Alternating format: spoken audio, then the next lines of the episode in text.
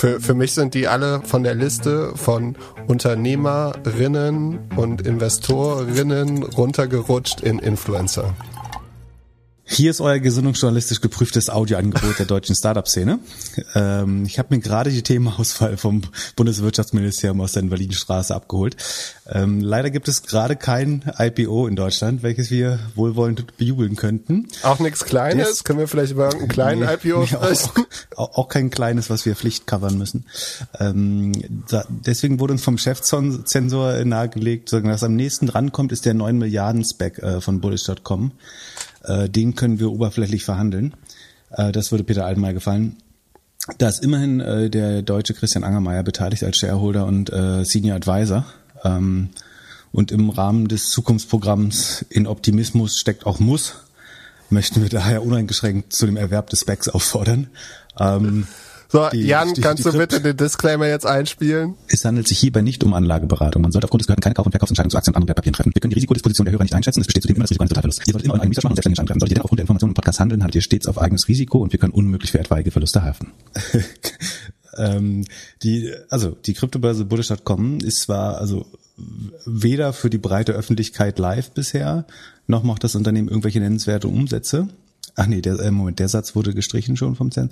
Ähm, ähm, stattdessen steht, äh, mit neun Milliarden wäre Bullish nicht mal ein, mit einem Fünftel der Bewertung von Coinbase bewertet. Also das heißt, da, da winkt eine Verfünffachung, äh, wenn man da optimistisch genug rangeht. Der deutsche Anleger kann hier also Profit aus dem Pessimismus der Sparbuchbürger und Hasperhasenfüße schlagen und eine Verfünffachung scheint, wenn nicht sicher, dann noch wenigstens sehr wahrscheinlich. Und mögliche Kursverluste sind durch Milliarden an Kryptoassets abgesichert, die der Shareholder-Block äh, One Group über ein ICO eingesammelt hat. Die Bußgeldverfahren mit der überkritischen US-Regulierungsbehörde SEC als auch der Class Action Suit äh, von, von, Anlegern konnten längst gegen Zahlung von nicht mal 50 Millionen äh, US-Dollar beigelegt werden. Also da gibt es auch nichts mehr zu befürchten.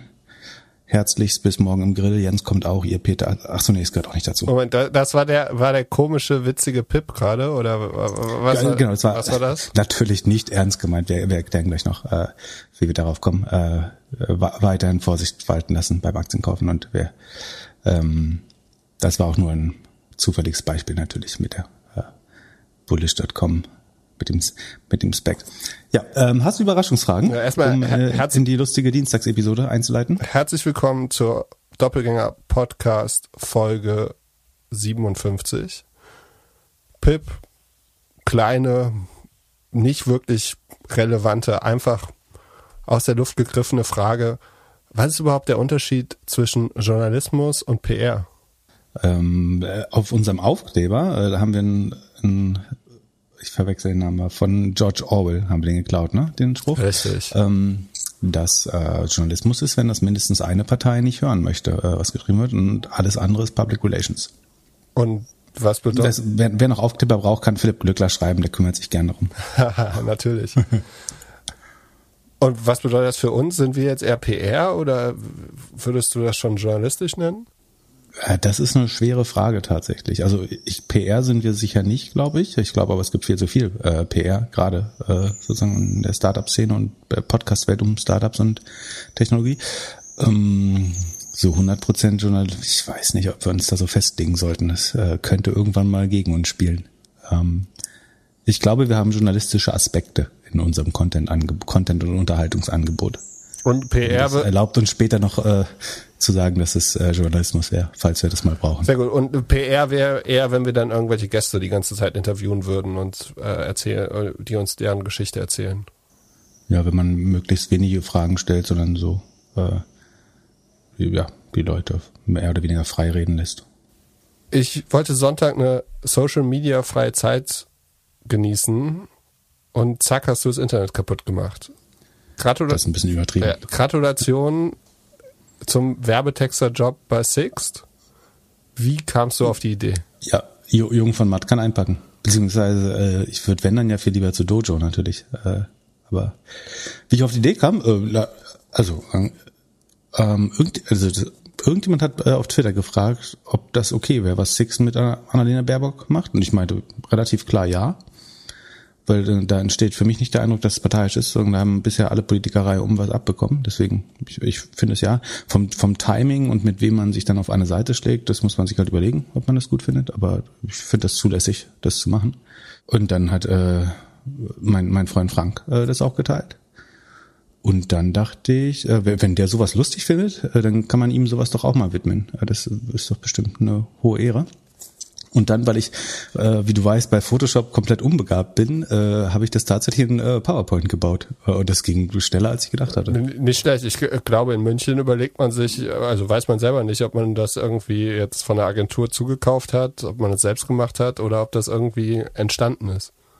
Also ich mache noch äh, zwei große Fehler. Das erste ist, dass ich äh, nicht unter Doppel, also die erst später unter Doppelgänger gepostet hat. Sagen wir könnten damit tatsächlich Reichweite generieren.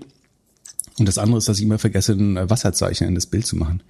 Äh, mir schicken das immer Leute, dann meinen, ob ich das schon gesehen hätte und ich sage, nee, ja, das habe ich gemacht.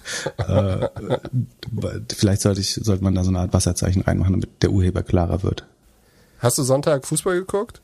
Ich habe, äh, lass mich ich habe äh, die, ich habe die reguläre Spielzeit ge geschaut. Ich habe es tatsächlich nicht geguckt. Ich habe von Andreas Lehr auf Twitter ein ähm, Retweet gesehen von dem Video, wie so ein paar Fans sich ein bisschen daneben benommen haben. Und das hat mir eigentlich den Spaß verdorben. Dann habe hab ich aus Protest es nicht geschaut. Denn das, dazu brauchst du jetzt diese, dieses Spiel, um das zu verstehen? Nein, aber ich finde das schon, also es ist ja immer wieder das Gleiche. Also äh, es wird immer wieder argumentiert, dass es mit Fußball überhaupt nichts zu tun hat oder sowas, aber scheinbar scheint es immer bei jedem Spiel oder bei allen großen Spielen tatsächlich irgendwie die gleichen Bilder zu geben. Ja, und du bezahlst das vor allem mit deinen Steuergeldern in der Regel. Also in, in Wembley jetzt nicht, aber wenn es in Deutschland passiert, äh, zahlst du das mit deinen Steuergeldern, dass die, die Polizeieinsätze und so weiter ähm, oder im, im, schlimmeren Fall fährst du mit den Leuten im gleichen Zug nach Hause, äh, was in der Regel auch nicht äh, vergnügungssteuerpflichtig ist. Ich habe äh, zwei, also und viel unwürdiger war, was nach dem Spiel äh, pass passiert ist auch. Also ähm, der eine Höhepunkt war, ist, dass äh, die in Anführungsstrichen Fans es geschafft haben, dass ähm, das N-Wort als Hashtag auf Twitter getrendet ist woraufhin Twitter das überschrieben hat mit Say No to Racism, was ich glaube eine gute Antwort darauf ist. Ähm, wenn man das anders nicht hinkriegt, also meiner Meinung nach kann man so Leute auch einfach von der Plattform schmeißen, aber ähm, genau, und das wiederum hat äh, die äh, be begabte Fangemeinde dann versucht zu konterkarieren, indem man versucht hat, Say Yes to Racism äh, trennen zu lassen. Was natürlich eine große Glanzleistung äh, für den Sport und die Fankultur ist. Kann man dann noch Werbung machen mit Fußball? Also, für die, denen der Hintergrund fehlt, ist, haben die Person of Color Spieler der äh, englischen Nationalmannschaft die Elfmeter verschossen und das hat sozusagen ihnen die Niedertracht der Fangemeinde eingebracht. Bitte, was hast du gefragt? Ob man dann als Marke überhaupt noch Werbung schalten kann bei so Veranstaltungen? Ich finde das kein gutes Umfeld für eine Marke, ehrlich gesagt. Da gibt's äh, an bessere Möglichkeiten, also, also irgendwie aber positiv. Eigentlich müsste man doch alle bestrafen, also von Spieler bis ist die Frage, ob, da, ob bis, du bis dein, deine Marke im Stadion haben willst, wo Leute Affenlaute machen, wenn äh, farbige Spieler auf dem Spielfeld ist. So. Finde ich kein geiles Werbeumfeld. Hm. Gehört sicher nicht. Entschuldigung, jetzt habe ich dich wieder unterbrochen. Was ah, wolltest du sagen? Alles gut, ich sehe es genauso. Aber irgendwie, also es scheint ja keine Konsequenzen zu geben ein Großteil der Leute, die Werbebudgets rausgeben, scheinen ja Fußball immer noch für super zu finden und gehen gerne auf die Spiele. Auch äh, große Podcaster fliegen aus Amerika nach England, um das Finale zu sehen. Äh, ja. Äh, das war's an, äh, hier äh, der äh, CMO von Scientology, Tom Cruise, äh, war, saß neben Beckham im Publikum und äh, bei Kate Moss. Das fand ich noch das Spannendste. Auch, auch sehr empfehlenswert, die Scientology-Doku auf äh, Netflix übrigens. Äh, kann ich Oh Gott, oh Gott, nicht. Ähm, naja. Ähm, und die andere spannende Statistik, die ich äh, gefunden habe, ist, 2014 hat die University of Lancaster ähm, untersucht, äh, was mit häuslicher Gewalt passiert äh, nach England-Spielen. Und generell, selbst wenn das Team gewinnt, steigt die, also steigt die Meldung von häuslicher Gewalt um 26 Prozent. Und wenn das Team verliert, sogar um 38 Prozent. Also, also dann mehr Übergriffe in, in Haushalten, äh, ge gemeldet. Also egal ob, egal ob man gewinnt oder verliert. Das heißt, also Fußball macht einfach Aggression oder Fußball plus ja, Alkohol. Oder so kriegst ja Bock, deine Frau zu verprügeln dann. Und also und also, sie haben auch untersucht, dass natürlich Alkohol eine große Rolle dabei spielt. Das äh, äh, da müsste ich fast mal nachlesen, ob sie es auch getrennt untersucht haben, sozusagen, ob es nur der Alkohol ist oder ob man es, dann hätte man das mit dem Fußball nicht erwähnt, glaube ich, sondern es ist auch getrennt sozusagen signifikant. Ja, genug Fußballthemen für dieses Jahr im Doppelgänger-Podcast. Was ist mit Space? Äh, vor, vor Jeff ist Branson schön, äh, hat einen kleinen Flug gemacht. Ich habe so ein, zwei Bilder gesehen, Videos. Es sah jetzt eher so aus, als ob der irgendwie schnell mit dem Flugzeug irgendwo hinfliegt. Ja, das ist ja die Frage, ne? Also wo der Weltraum anfängt. Was hat der 77.000 Fuß oder Kilo, Kilo, äh, ich glaube 77.000 Fuß. 30.000 ist Reiseflug, ich glaube 77.000 Fuß war es.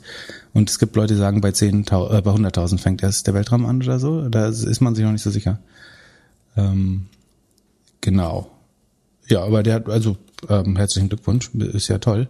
Äh, was lustig ist, ist, dass ähm, Space, was ja, glaube ich, von Shamat gespeckt wurde, hat am Tag darauf erstmal versucht, Aktien im Wert von 500 Millionen US-Dollar zu platzieren, also eine Kapitalerhöhung zu machen und in den Markt Aktien zu verkaufen, nachdem die Aktie erst, glaube ich, 8, 9 Prozent hochging nach dem erfolgreichen äh, Erstflug, soweit ich verstehe, ähm, ist sie dann 17, 18 Prozent äh, gefallen.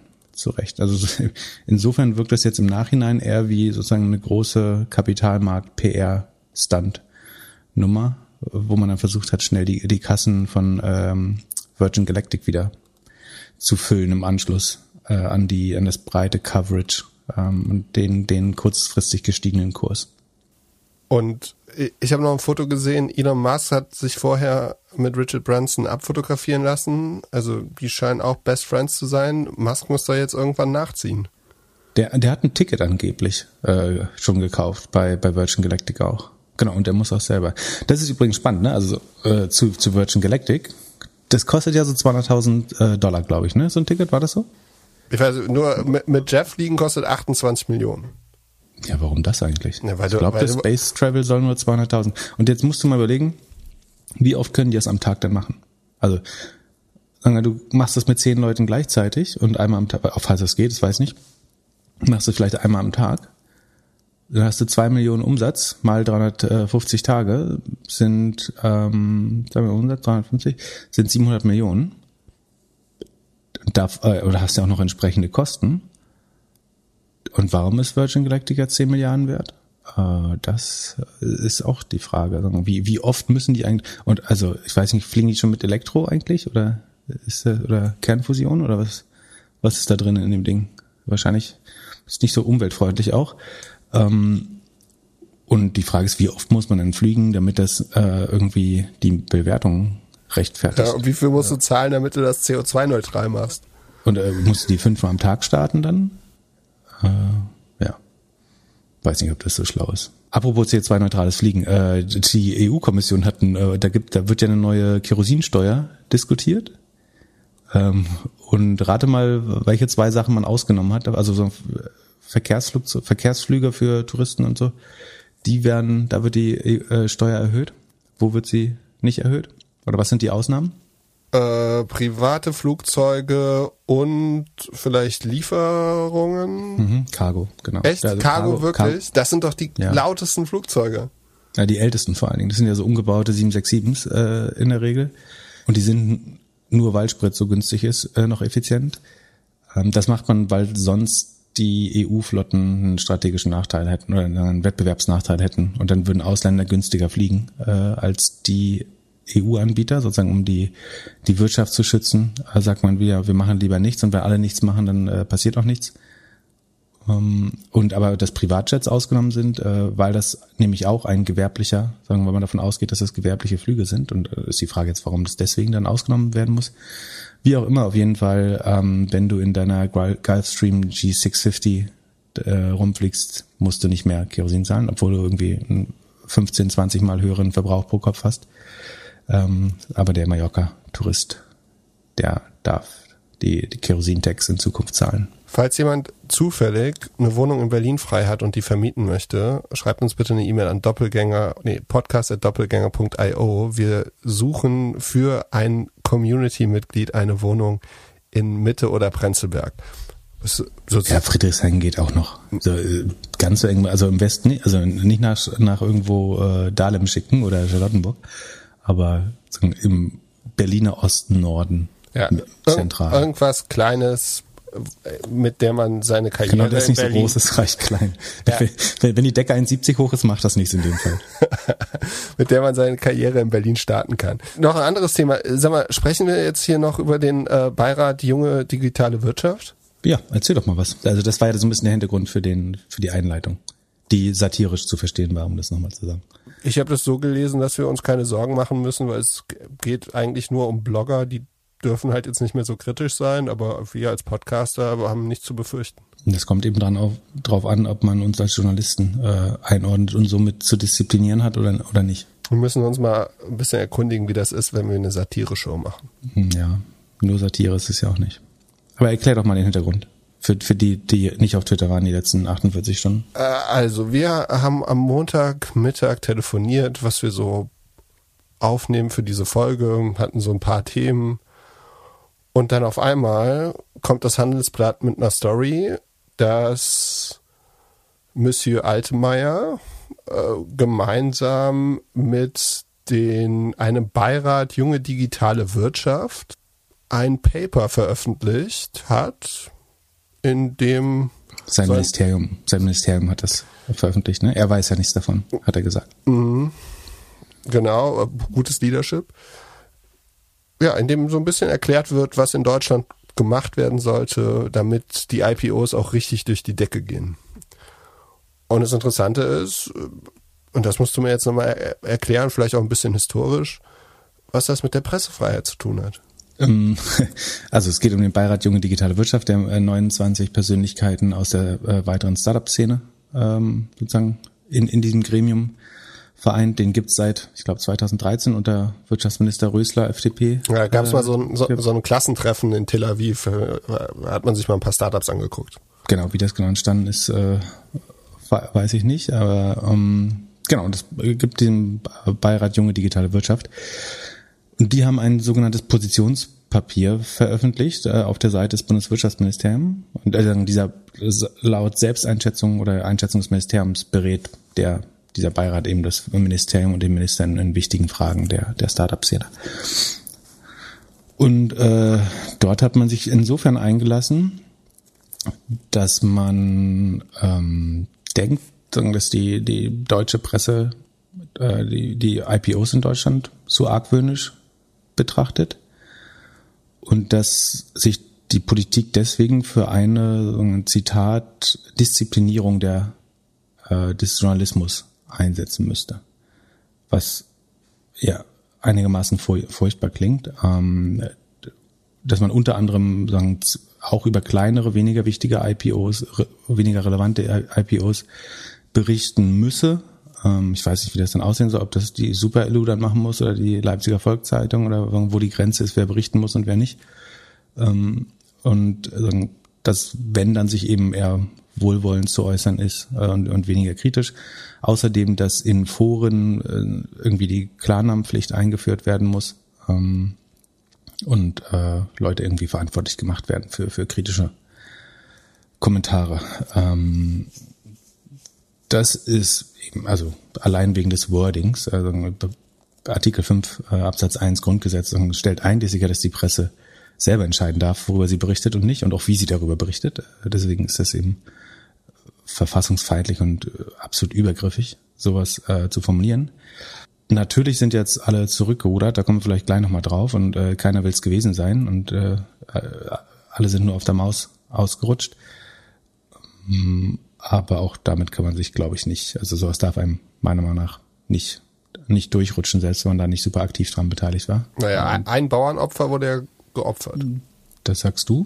Ähm, genau, also es ist dann nach, nach vielen Stunden, äh, insgesamt über einem Tag oder ziemlich genau einem Tag, ist dann äh, Christoph Gerlinger von der German Startup Group, ähm, oder inzwischen heißen die SGT German Startup Equity oder irgendwie so, zurückgetreten und hat die Verantwortung dafür übernommen. Ursprünglich hatten das Papier drei Personen unterzeichnet. Ja, Moment, er ist zurückgetreten aus diesem Verband. Also er hat seinen Rücktritt angeboten und Altmaier hat ihn inzwischen angenommen. Gut, so. also ja, aber er ist jetzt nicht so, also äh, jobmäßig hat es für ihn keine Konsequenzen.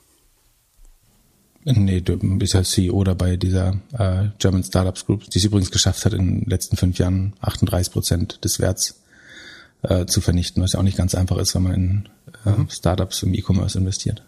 Okay. Die sind publicly listed, wie auch immer.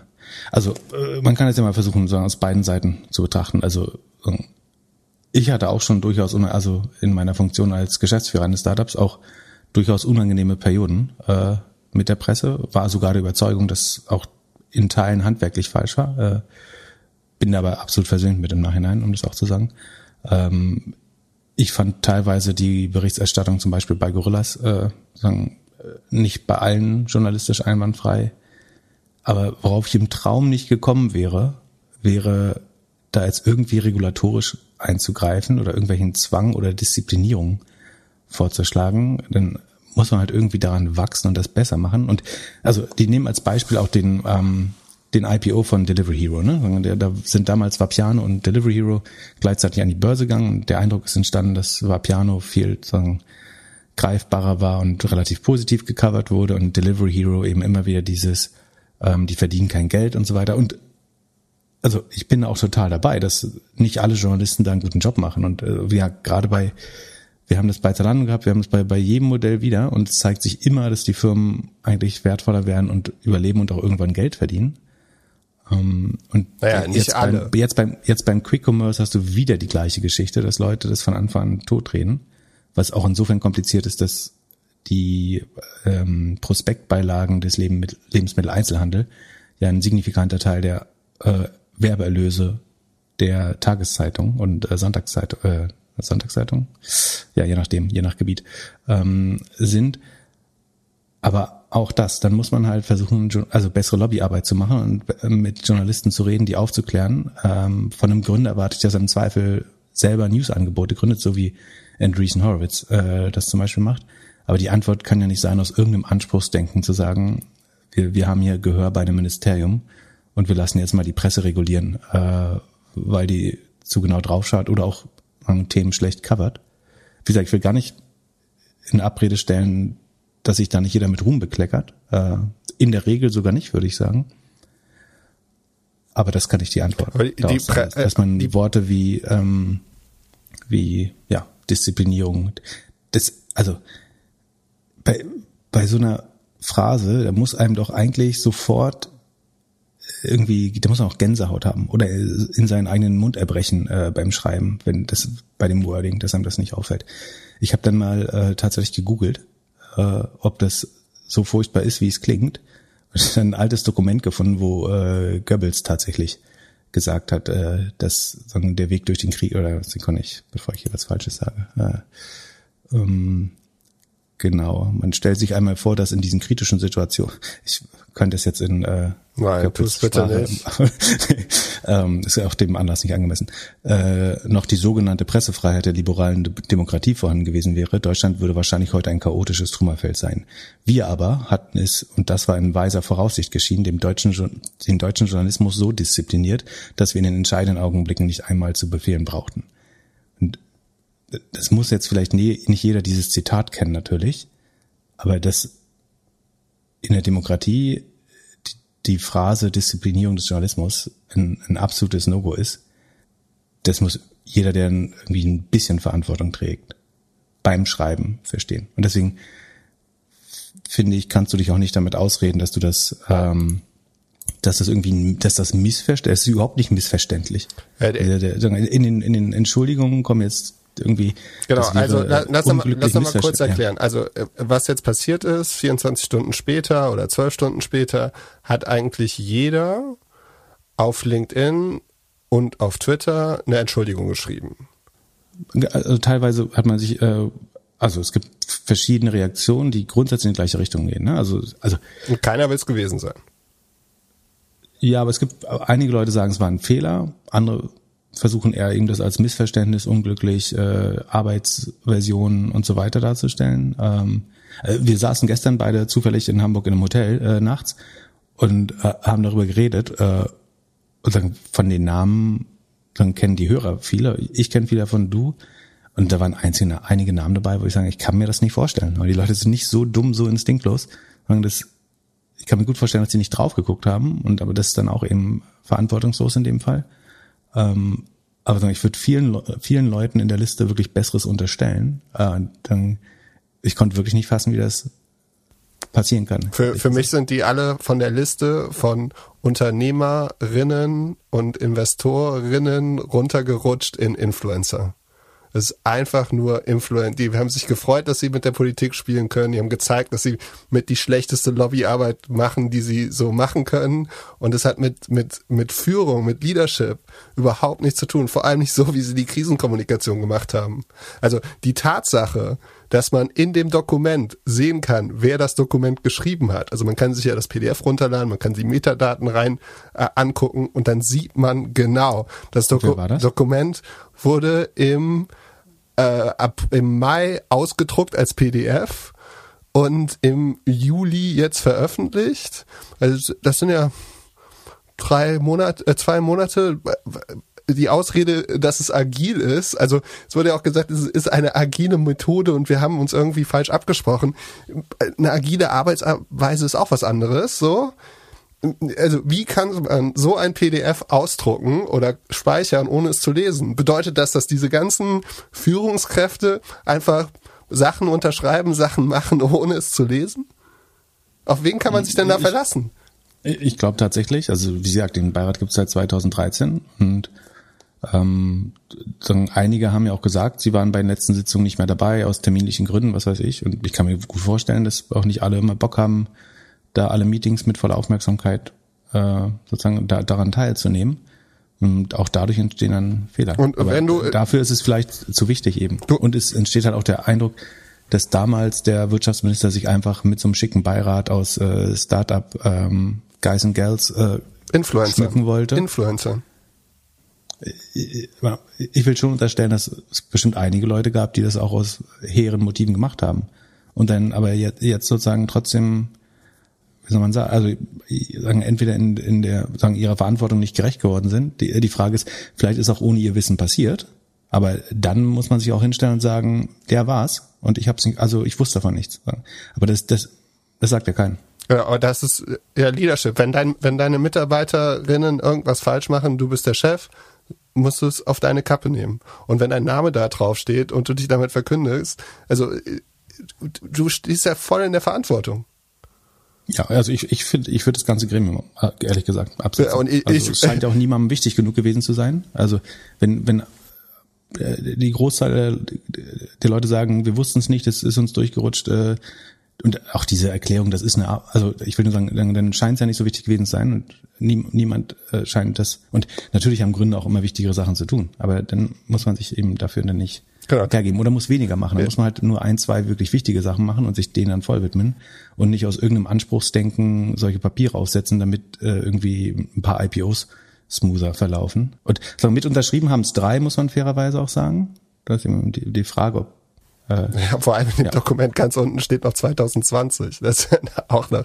Also äh, also und diese Arbeitsversion, ne, das, das ist ja auch, also das macht das in keinem Stück besser, wenn das eine Arbeitsversion wäre, in der das drin steht.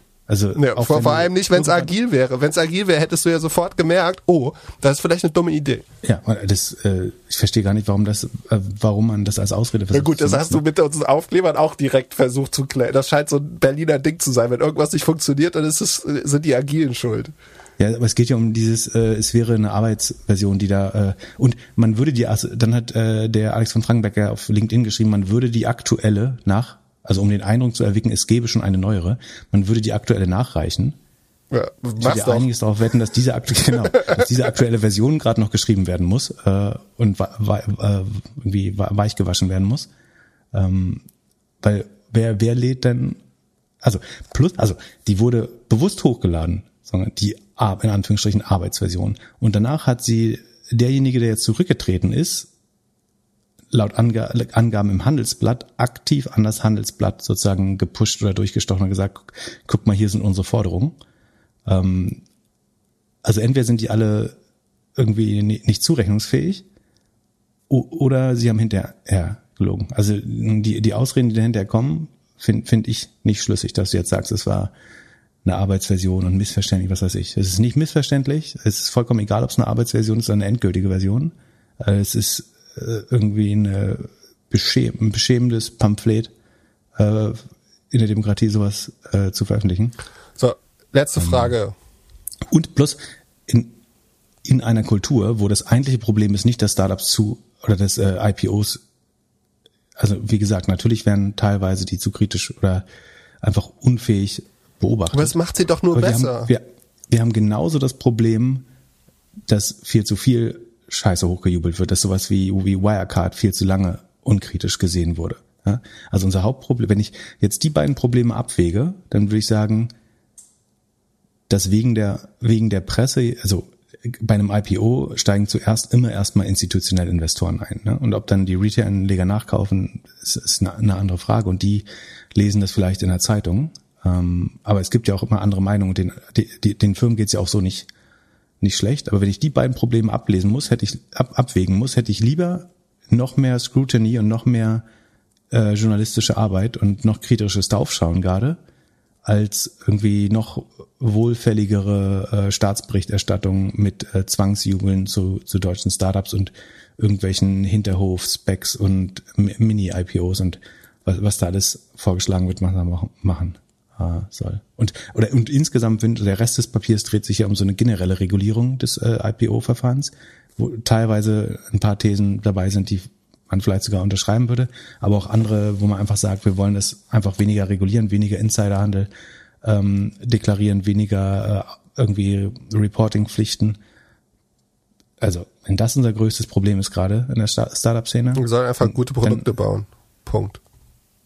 Ja, oder vielleicht brauchen wir, keine Ahnung, Mitarbeiter oder was weiß ich, aber also ich fühle mich da wieder mal nicht repräsentiert, dass das unsere größten Probleme in der äh, Startup-Szene sind und finde es traurig, dass das von so einer relativ breiten, von so einem relativ breiten Gremium äh, unterschrieben wird. Die Frage ist, ob, ob sich ein Politiker nochmal traut, jetzt mit einem, äh, mit irgendwie einer Bande von Startup-Leuten zusammenzuarbeiten, sich zu beraten, nachdem. Also der, der nächste muss jetzt über, also mit, mit den Freaks äh, packe ich mich nicht nochmal äh, zusammen. Und ich, ich weiß eh nicht, warum man 29 Leute in so einem Gremium braucht, das habe ich auch nicht verstanden. Aber äh, vielleicht gab es so viele Sitze äh, in dem Chat von Rösler oder so, keine Ahnung. Ähm, aber äh, ich, ich als Politiker würde jetzt Abstand davon nehmen, wenn die dir äh, hintenrum sowas reindrücken auf deiner Ministeriumsseite. Ja, und, und wie, wie machst du überhaupt die äh, Quality Control irgendwie? Wenn, wenn du früher auf der Webseiten irgendwie Content gesetzt hast, äh, gibt's da irgendwie, wie, wie ist so ein Prozess? Wird der nicht nochmal ja, Korrektur der gelesen? muss das jetzt nicht inhaltlich prüfen. Also der, wie soll das auch inhaltlich? Aber irgendein Referendar oder keine Ahnung, äh, irgendein Bereichsleiter sollte es jetzt vielleicht äh, schon auch mal schnell drüber gehen. Und wie gesagt, also ich kann mir nicht vorstellen, dass irgendjemand diese, diese Phrase überliest. Ja, also, scheint ja keiner gelesen zu haben. Also so, das ist ja die Ausrede. Ich fand, also Moment, für mich also da steht Moment, also da steht Verpflichtung der Presse zur Berichterstattung auch über kleinere IPOs. So Verpflichtung zur Berichterstattung ist, ja, hallo und dann Disziplinierung der Presse zu sachlicher, richtiger und vollständiger Information bewährt durch Pflicht zur unverzüglichen Gegendarstellung ähm, Offenlegung von Klarnamen. Und also wir, wir haben ja auch schon äh, Prozesse hier, äh, Northern Data, unser High Performance Computing Wunder, hat ja diesen Twitter-Nutzer, der äh, pseudonym, anonym da versucht hat, Dinge aufzudecken oder zumindest Anschuldigungen gemacht hat gegen die Firma. Da haben sie ja Twitter verklagt, um die Identität des Nutzers rauszubekommen, zum Beispiel. Also A, es ist nicht so, dass du ja keine rechtlichen Mittel hättest, äh, das zumindest zu versuchen. Ja. Und jetzt deswegen, um ein paar IPOs zu schützen, Klarnamenpflicht, also da haben wir ganz andere Probleme, warum wir eventuell, also da können wir auch mal noch drüber reden, ob Klar, Klarnamenpflicht so schlau ist, aber ähm, der letzte Grund, warum das wichtig ist, ist, um irgendwelche IPOs nicht, nicht zu gefährden. Ähm, dafür brauchen wir ganz sicher keine Klarnamenpflicht. Ähm, ich ich glaube, dass das eigentliche Problem ist, ähm, dass halt jeder Bock hat, in so einem Beirat erstmal dabei zu sein für die, für die PR, sowohl das Ministerium als auch die Mitglieder, ähm, verständlicherweise. Ähm, aber dann relativ schnell der Bock auf die Arbeit, also gerade wenn man vielleicht auch sieht, dass gar nicht so viel passiert und überschätzt hat die eigene so Wirkungsmacht, ähm, dann fängt man wahrscheinlich an, Sitzungen zu, zu schwänzen ähm, und dann die, die da am öftesten da sind, können dann irgend so Quatsch verzapfen. Gut, aber wenn, Naja. wenn, da, wenn dein Name draufsteht, solltest du trotzdem irgendwie Zeit haben, um wie viele Seiten? Sechs Seiten lesen zu können. Also, ich meine, am Ende, das ist das, was du machst. Du liest sehr viel, du siehst sehr viel, du gibst deinen Namen daher und das ja, sollte schon irgendwie, da sollte schon jeder in der Lage zu sein. Für mich, mich, mir zeigt es hauptsächlich, dass die scheinbar alle noch nicht weit genug sind. Also, dass wir bessere Gründerinnen, Gründer brauchen, die irgendwie stärker hinter dem Produkt, hinter dem Markt, hinter irgendwas stehen und sich darauf nicht konzentrieren. Ja, also ich möchte pro forma auch einmal zugutehalten, dass Leu Leute zumindest versuchen, sich ehrenamtlich zu engagieren. Das, du siehst ja, dass man keinen Dank dafür erntet, sondern vor allen Dingen äh, Kritik. Äh, Ich weiß eben auch nicht, vielleicht ist auch wirklich ohne das komplette Wissen von Leuten passiert, sondern dann haben die jetzt und wir- viele haben sich sehr äh, irgendwie so Miriam Wohlfahrt, ähm, auch der Sophie Kramer, die selber anscheinend au sich als Autor äh, sozusagen nennen lässt, aber dann als eine der ersten auch zurückgerudert ist. Viele distanzieren sich auch äh, sehr klar davon. Ne? Und ich will auch eigentlich, also den allermeisten da drin möchte ich nicht unterstellen, dass sie jemals solches Gedankengut in sich getragen haben. Ähm, und trotzdem konnte es eben passieren. Und weiß nicht, ich finde, dass eine Person da den, den Hut nimmt, das riecht so ein bisschen nach Fall Guy oder ähm, was, wie hast du es, Bauernopfer? Äh, Weil äh, der der Einzige ist, der nicht von einem anderen gefeuert werden kann oder wo es deutlich schwerer ist. Naja, ähm, schade eigentlich. Äh, Glaube ich wieder nicht gut für die, die Lobby der tatsächlichen Startup. Ja, Auch Szene. nicht so gut für die CDU. Ja, also apropos Presse und äh, CDU, es hat sich jetzt jemand die Mühe, leider auch pseudonym anonym, äh, die Mühe gemacht, den äh, Lebenslauf von Armin Laschet, La- Armin Laschet mal aufzuarbeiten, äh, weil wir das jetzt nicht äh, sozusagen wieder in der Sendung hier austragen wollen. Verlinken wir das einfach mal und wer Lust hat, kann sich das anhören und alle anderen haben wir nicht belastet mit äh, der, der Wahrheit über den Werdegang von Armin Laschet.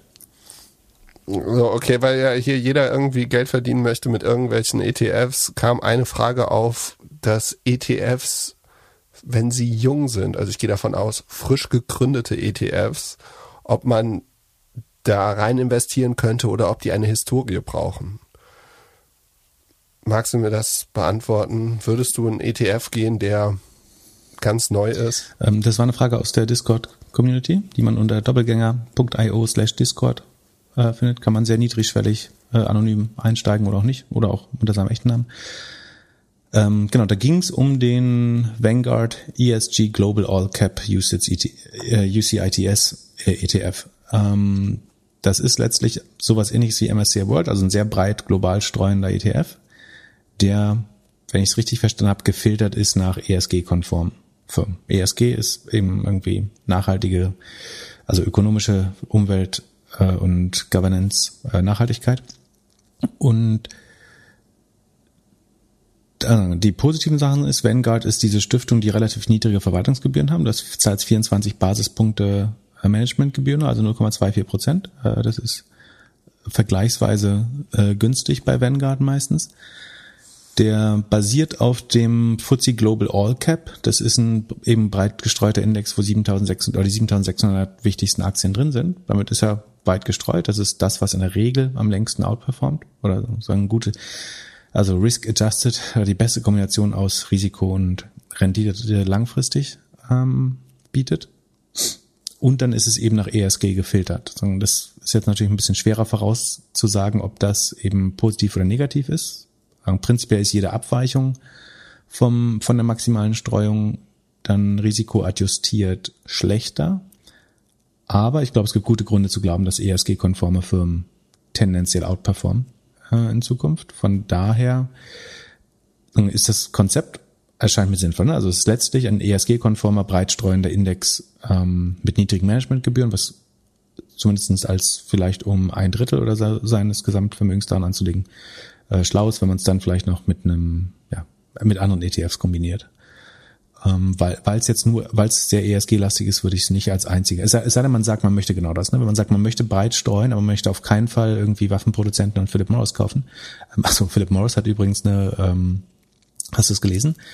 Eine, also Philip Morris ist ein Tabakkonzern, ne? der Marlboro ist die bekannteste Marke.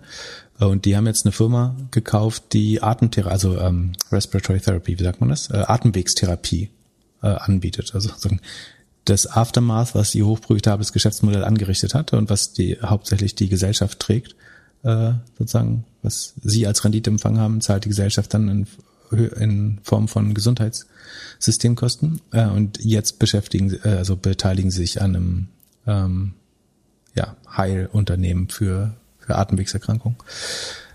Ist das äh, Vertikalisierung oder Horizontalisierung? Das ist äh, Cradle, der Alex Braun vom äh, äh, Zurück zur Zukunft Podcast hat gesagt, das ist äh, so ein perfektes Cradle to Cradle oder Cradle to Coffin. Ähm, also das ist ähm, Customer Lifecycle äh, Marketing, kann man es vielleicht nennen oder so. Ähm, genau, wie kamen wir drauf?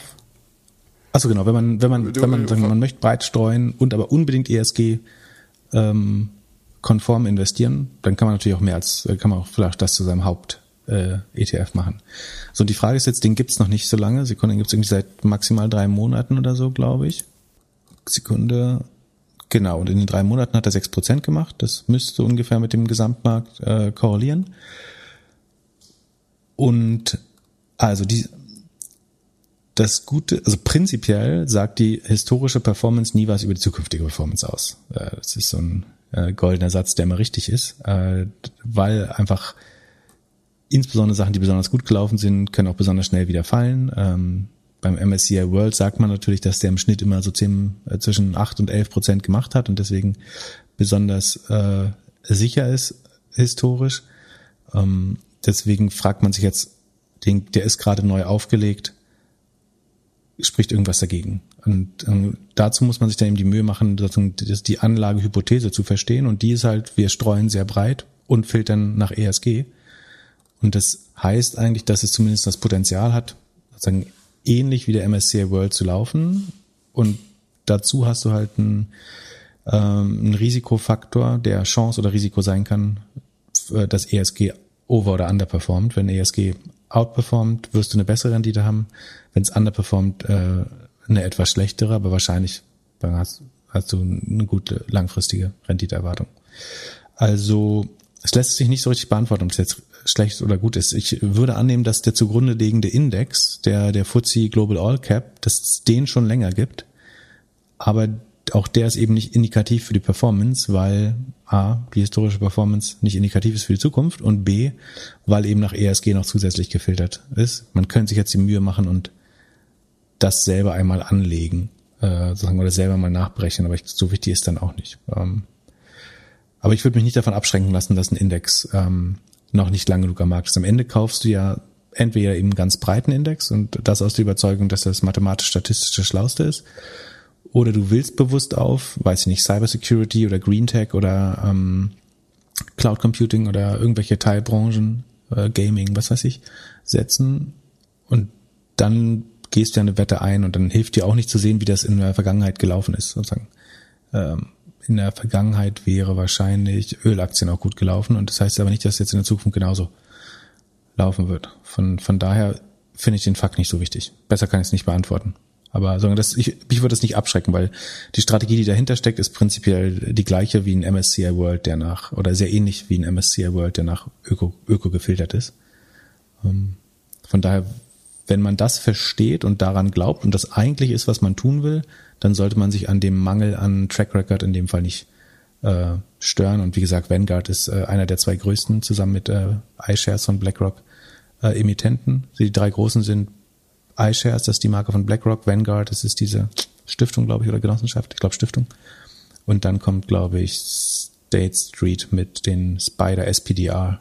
Ähm, ja, und aber so ein paar ETFs sind auch irgendwie so um 2008 oder so äh, haben mitgelitten, oder? Also da, ja, also, wenn die, wenn, also 2008 war Great Financial Crisis, da leiden alle mit. Also damals hatten Banken auch noch einen sehr hohen Anteil an den, also heute sind die großen Tech-Konzerne so groß, dass die hauptsächlich den, äh, den Markt bestimmen.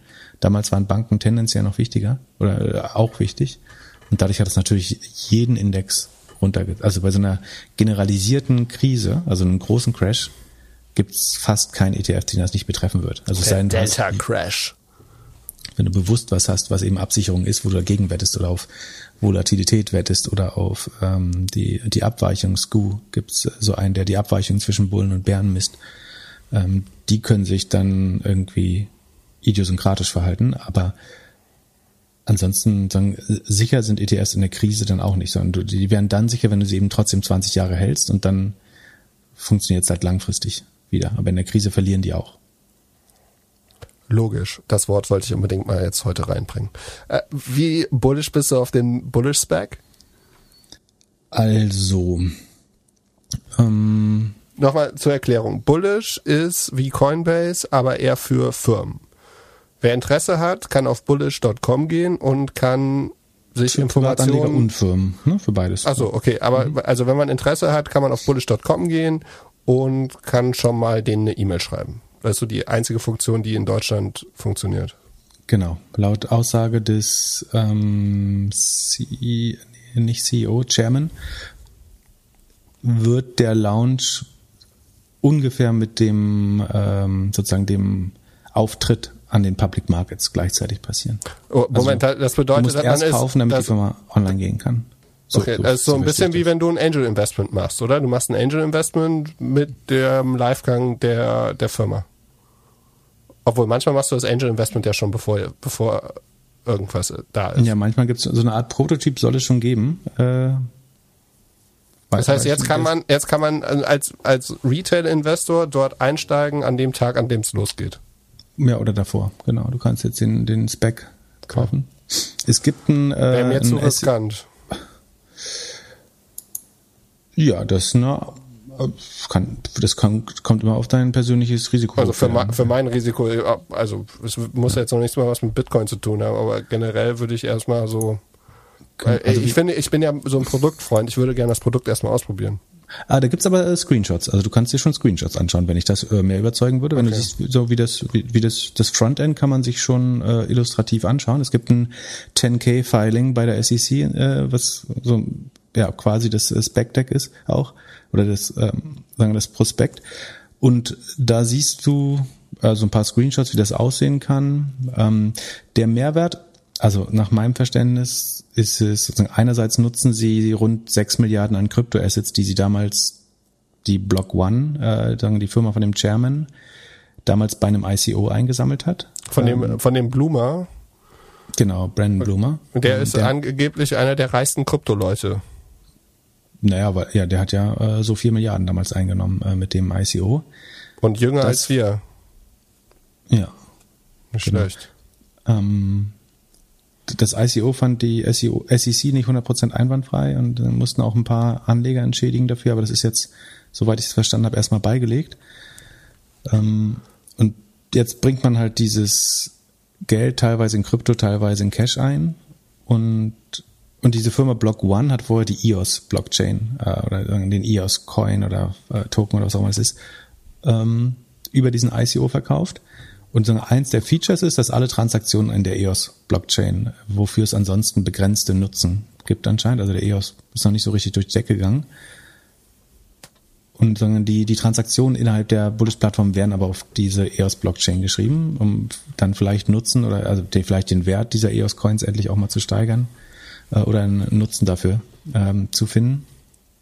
Ähm, ja, ansonsten es soll, also die werben gleichzeitig damit, dass es besonders privacy-konform ist, aber auch besonders compliant. Da habe ich einen äh, Logik-Denkfehler irgendwie, weil in meinem Kopf würde es mal heißen, du, also entweder bist du besonders Daten, also entweder schützt du die Identität des Nutzers besonders gut oder du bist besonders gut compliant mit Regulierung, also Know Your Customer oder so. Wie man das beides verbinden kann, das muss man dann auch noch abwarten, äh, bis man das sieht, wie das geht. Also wie die einerseits hohes Maß an Privacy, aber auch hohes Maß an Compliance gewährleistet werden kann. Ähm, ansonsten verstehe ich noch nicht so 100 Prozent, warum die Trader jetzt von Binance oder von Kraken oder von Coinbase Pro dorthin wechseln sollte. Weil, weil das die institutionellen sind. Wow. Nochmal. Ja. Weil das die in ja, ich krieg das Wort nicht hin. Ja, mach das. Institutionellen meinst du. genau. ähm, also mit diesen sechs Milliarden, mit diesen sechs Milliarden wollen sie halt viel ähm, Liquidität garantieren, was für einen Marktplatz prinzipiell wichtig ist.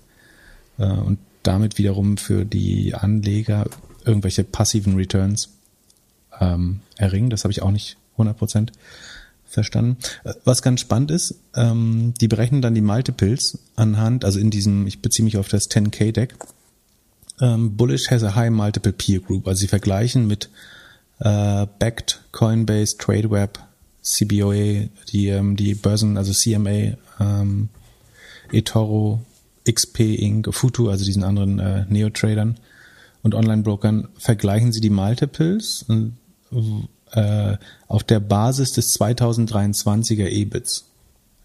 Okay. Da, da wäre ich jetzt interessiert, wer bei Bullish die EBITs der größten äh, irgendwie Online-Broker und Kryptobörsen im Jahr 2023 korrekt voraussagen kann. Ähm, weil eine der großen Herausforderungen des Kryptomarkets ist ja die, die hohe Volatilität, sowohl im Handelsvolumen als auch den, den Kursen. Aber man, Sekunde, ist da ein Sternchen dran? Nee. Ähm, das Umsatzwachstum können Sie auch für 2022, 2023 predikten oder ähm, aber das ist doch äh, normal, oder? Estimaten. Dass, dass sie so estimaten in den Spec Reports. Ja, aber dass du äh, die, die Wachstumsraten und EBIT Multiples der Sekunde sind das Multiples, Enterprise Value, ja, mal EBIT Multiples da von Firmen in, in dem Markt voraussagen kannst, das naja. Ähm, Was ich noch so recht spannend fand, war, dass die jetzt, also die machen das ja über ein Spec und mhm. der Spec wird gemacht von diesem Thomas Farley. Der mhm. war der COO und Präsident vom New York Stock Exchange. Mhm. Also hat er so, ja, äh, ich sag, ja, und, und, das ist was, was ich besser nicht sage, glaube ich. Und mhm. wenn man, äh, wenn man dann so auf YouTube guckt, dann findet man von ähm, CNBC Television so ein Video von äh, vom März 2021 wo er so ein bisschen über Specs redet und dann sagt er so, dass er, also dass er eigentlich kritisch Specs gegenüber ist, dass er sagt so, um, and the market somehow is valuing 2024, 25 revenue that may or may not uh, materialize. My concern is that people will buy into the enthusiasm that ultimately get hurt if the stock comes way off. Ja, aber da meinte er alle anderen Specs, nicht seinen eigenen. Okay, gut. Das, äh, das was was anderes. Ähm, na gut, muss jeder selbst. Äh, aber jetzt, also wenn so, wir uns jetzt wir nach den, können, genau, nach den äh, neuen Podcast-Regeln sagen wir, geht durch die Decke. Wir sind bullish, sagen wir. Bullish auf bullish. So, bist genau, du auch bullish, dass Apple also, Fitnessgeräte bald anbieten wird? Äh, da bist Apple bist du Experte. Da kannst ja, ich glaube auf keinen lassen. Fall. Also Stefan hat uns gefragt, ob Apple bald Fitnessgeräte wie Peloton anbieten würde und ob die nicht Peloton kaufen sollten. Ich glaube nein. Ich glaube, die konzentrieren sich aufs Telefon, auf den Computer, aufs iPad, auf die Uhr, äh, auf die Brille und aufs Auto. Und wieso sollen die sich den ganzen Hassel geben und das mit den Fahrrädern noch machen? Mhm. Plus, also ich meine, das Fahrrad ist eine gute Möglichkeit, Software und Hardware zu kombinieren, sicherlich. Und so ein, sagen, ein Content Network und Social Network da drauf zu bauen. Ja, aber glaub, wollen Sie ein Social Network? Nee, ich glaube, ein Social Network wollen Sie nicht. Aber sagen, ist ein geiles Content-Produkt. Ne? Und ich, ähm, so Peloton dreht sich viel mehr um äh, Content und Musik auch. Ja, als, aber dann soll es Netflix kaufen. Also soll Netflix schön immer die ganzen Folgen da rein. Netflix ist ja viel zu teuer. Also nicht, dass Apple nicht das Geld hätte, aber Netflix. Nein, Netflix soll Peloton kaufen. Hm. Die, boah, hm, ja. Ähm, Oder Disney.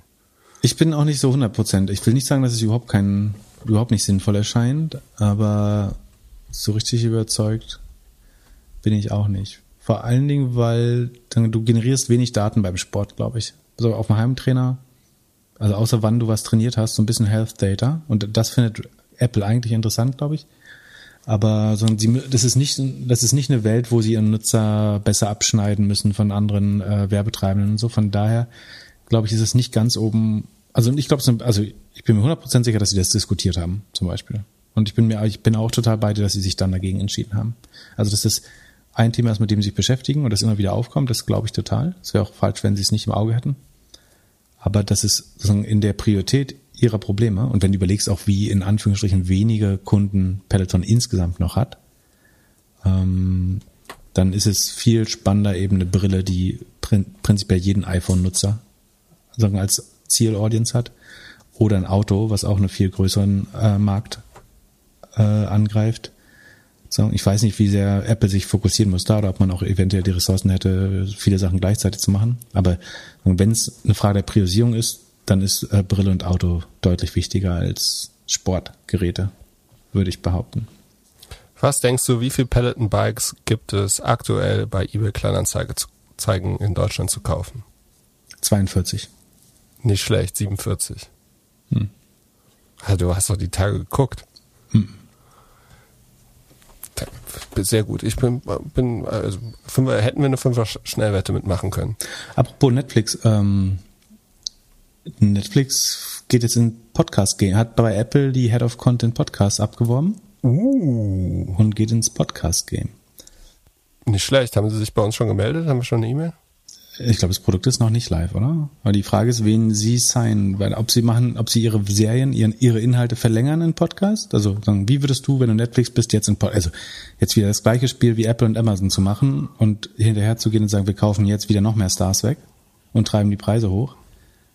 Das ist, äh, naja, stell dir vor, du könntest die Geschichten auf beide Arten erzählen oder weitererzählen. Also was ja schon passiert ist, dass Podcast-Studios oder Podcast-Creator auf einmal ihren Podcast in einen Film machen können. Die Filmrechte verkaufen. Mhm. Genau. So, und also stell dir vor, wenn du das halt parallel machst. Und äh, es gibt ja ein großes Zusammenspiel zu Podcast und YouTube. Werden wir ja auch ab und zu gefragt, ob wir nicht das hier auch auf YouTube machen wollen. Mhm. Könnte, das könnte interessant sein. So, Talkshow und Podcast-Format. Ich hätte ja, wäre davon ausgegangen, dass beispielsweise hier sanft und sorgfältig schon längst auch als Video bei Spotify live ist und dass sie das Spotify mhm. wesentlich mehr in Video pusht. Ich, glaube auf jeden Fall, dass Netflix irgendwo ein Wachstumsdach hat und schwer ist noch, also wen kannst du noch oder wer kennt Netflix noch nicht als Marke oder ist sich denn des Angebotes nicht bewusst? und würde theoretisch noch kaufen. Ich glaube, das ist, hängt, also in, ja. in der, in Emerging Markets hängt es ein bisschen davon ab, ob sie es sich leisten können. Da wachsen bestimmt Leute in die, in die Klassen noch rein. Na, oder du denkst anders. Du denkst ja, du willst den Mobile-User.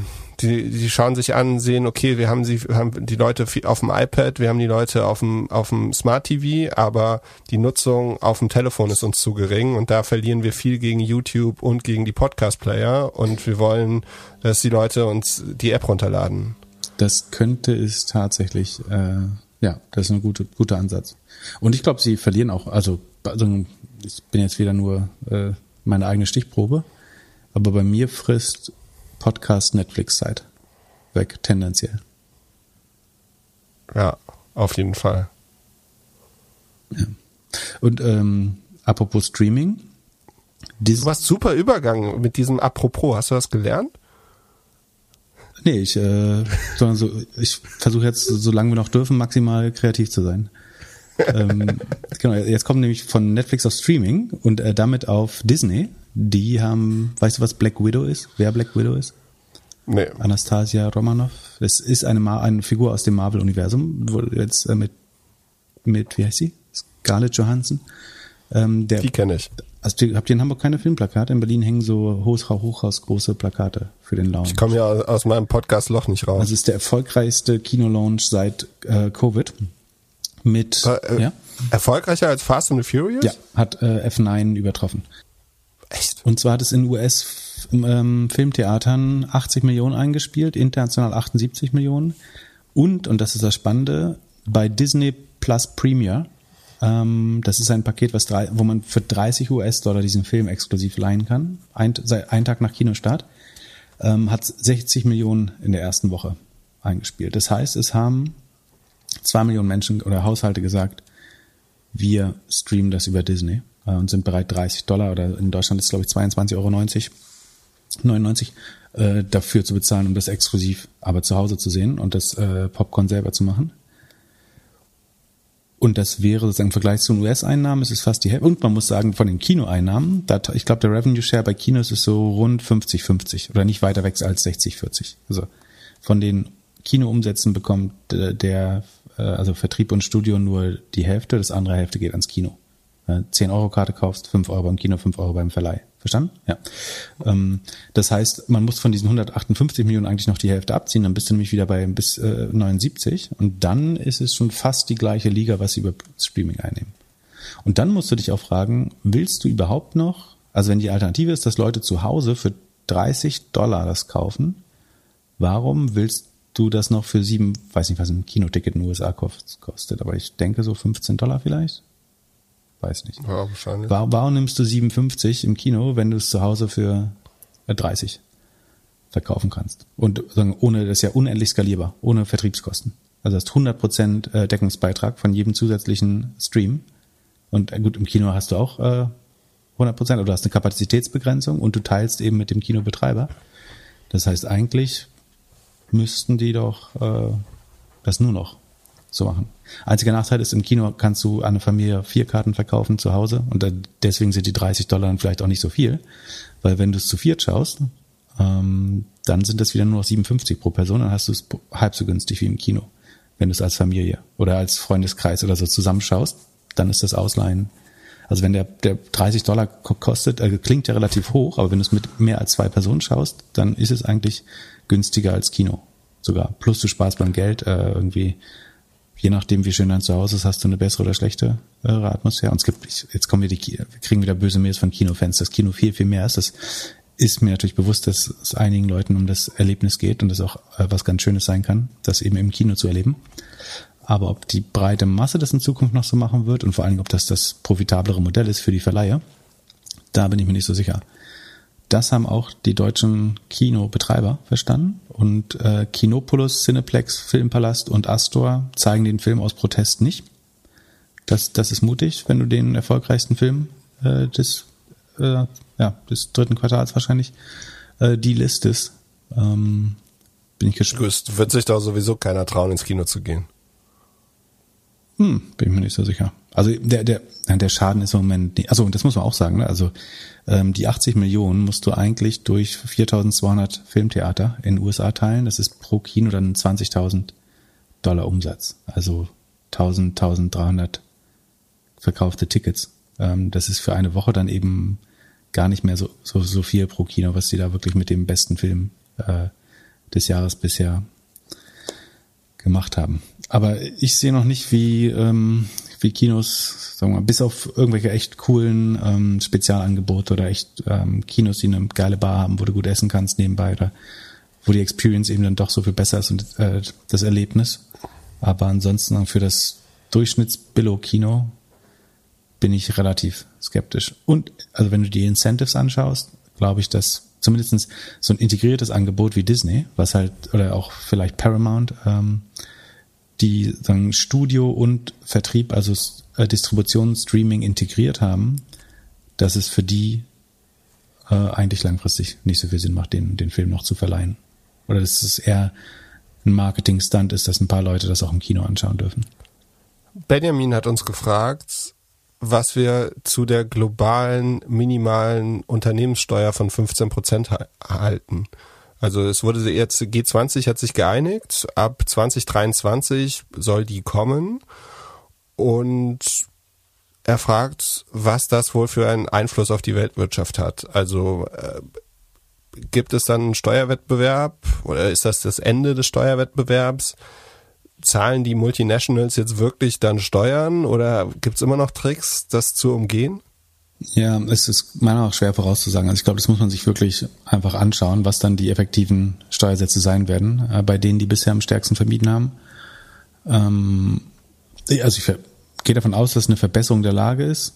Äh, ob wir dann wirklich bei 15 landen, äh, bin ich mir noch nicht so sicher. Es gibt bestimmt sehr, sehr schlaue Leute, die sich gerade damit beschäftigen, wie man da trotzdem Steuern spart. Äh, an der Stelle würde ich aber gern mal einen Artikel aus der Welt erwähnen, äh, den wir verlinken, der wirklich so grottenschlecht ist. Also es ist ein Kommentar oder Meinung oder wie heißt das? Sekunde, ich muss mal raufklicken. Ähm, ja, Kommentar. wenn der schlecht ist, müssen wir ihn nicht also, verlinken. Eine globale Mindeststeuer gefährdet nicht nur die Freiheit der Firmen. Äh, das hat Stefan Beutelsbacher, US-Korrespondent der Welt, geschrieben. Und der, der schlimmste Absatz ist, was wäre nun, wenn Unternehmen auf einem globalen Maßstab übertragen kein Rückzugsort mehr bleibt? Also A, Unternehmen brauchen keinen Rückzugsort, sondern das ist ein schlechtes Positiv-Framing von Steuerflucht äh, schon mal. Dann, wenn eine weltweite Mindeststeuer ihnen die Möglichkeit raubt, an günstige Standorte zu ziehen. Echte Entrepreneure könnten abgeschreckt werden ich glaube, für echte Entrepreneure ist Steuer ein externer Effekt und die können. Die ja, vor allem echte Entrepreneure würden mal anfangen, wenn die Großkonzerne nicht den ganzen Vorteil hätten von ja, Steuern. Ja, also auch, es wäre ja. doch eigentlich das beste, äh, der, das beste Medium und kleine Unternehmen zu, zu fördern, indem die Großen einfach das Gleiche zahlen. Die geplante Steuernhöhe von 15 Prozent ist zwar verhältnismäßig niedrig, aber es geht hier um ein Symbol die, die, nämlich der, der Freiheit der Unternehmer. Äh, der Druck auf Hochsteuerstandorte wie Deutschland, ein besseres Umfeld für Startups zu schaffen, sinkt. Was für ein Bullshit. Als, als wenn unsere Unternehmenssteuer irgendein Startup äh, bisher davon abgehalten hat. Also außer die, die ähm, Liechtenstein Testimonial Frank äh, Thelen zugehört haben und da, daraufhin nach Liechtenstein gegangen sind, äh, wegen der schönen mittelalterlichen Burgen.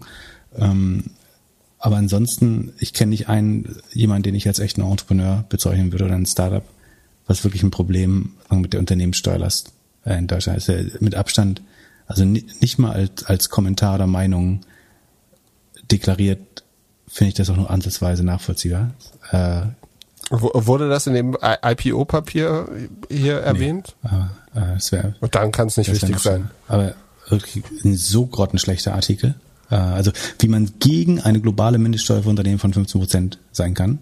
Also vielleicht gibt's ja sogar, also ich, ich glaube, mit fünf Minuten Zeit komme ich auf bessere Argumente, ohne, ohne dafür zu sein. Äh, aber so, ja, wir lassen es. Äh, ich reg mich sonst auf. Haben wir noch äh, für die Dienstagfolge noch Themen? Ne, wir sind durch, du. Perfekt, großartige ich würde sagen, wir, wir machen jetzt ein Bierchen auf und freuen uns auf einen schönen Mittwoch. Genau, und dann sehen wir uns, äh, hören uns am Freitag wieder für die Samstag-Episode. Äh, ich gucke mal kurz auf meinen äh, Spickzettel, ob ich irgendwas vergessen habe.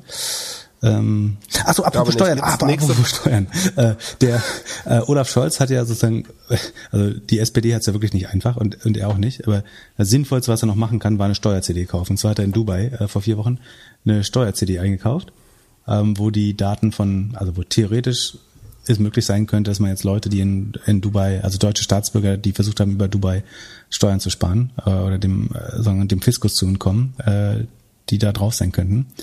Und Moment, da bedeutet, ist das der Grund, warum die Influencer ist, ist das der Grund, warum die Influencer alle wieder nach Deutschland kommen? Ich sehe lauter Influencer mit gepackten Koffern auf YouTube, die äh, alle wieder nach Deutschland zurückkommen. Echt? Komisch, ne? das muss ähm, Achso, und dann gab's noch, äh, was ich auch spannend fand, äh, es gibt von CB Insights gab's eine gute Unicorn-Studie und also um positiv äh, abzuschließen. Im Q2 sind 136 Unicorns in Europa äh, entstanden. Äh, im, Im ganzen Jahr 2020 waren es insgesamt nur 128. Also wir haben in Q2 so viele neue Unicorns wie im ganzen Jahr 2020. Äh, also das sind Firmen mit äh, private Firmen mit einer Bewertung von über einer Milliarde äh, US-Dollar.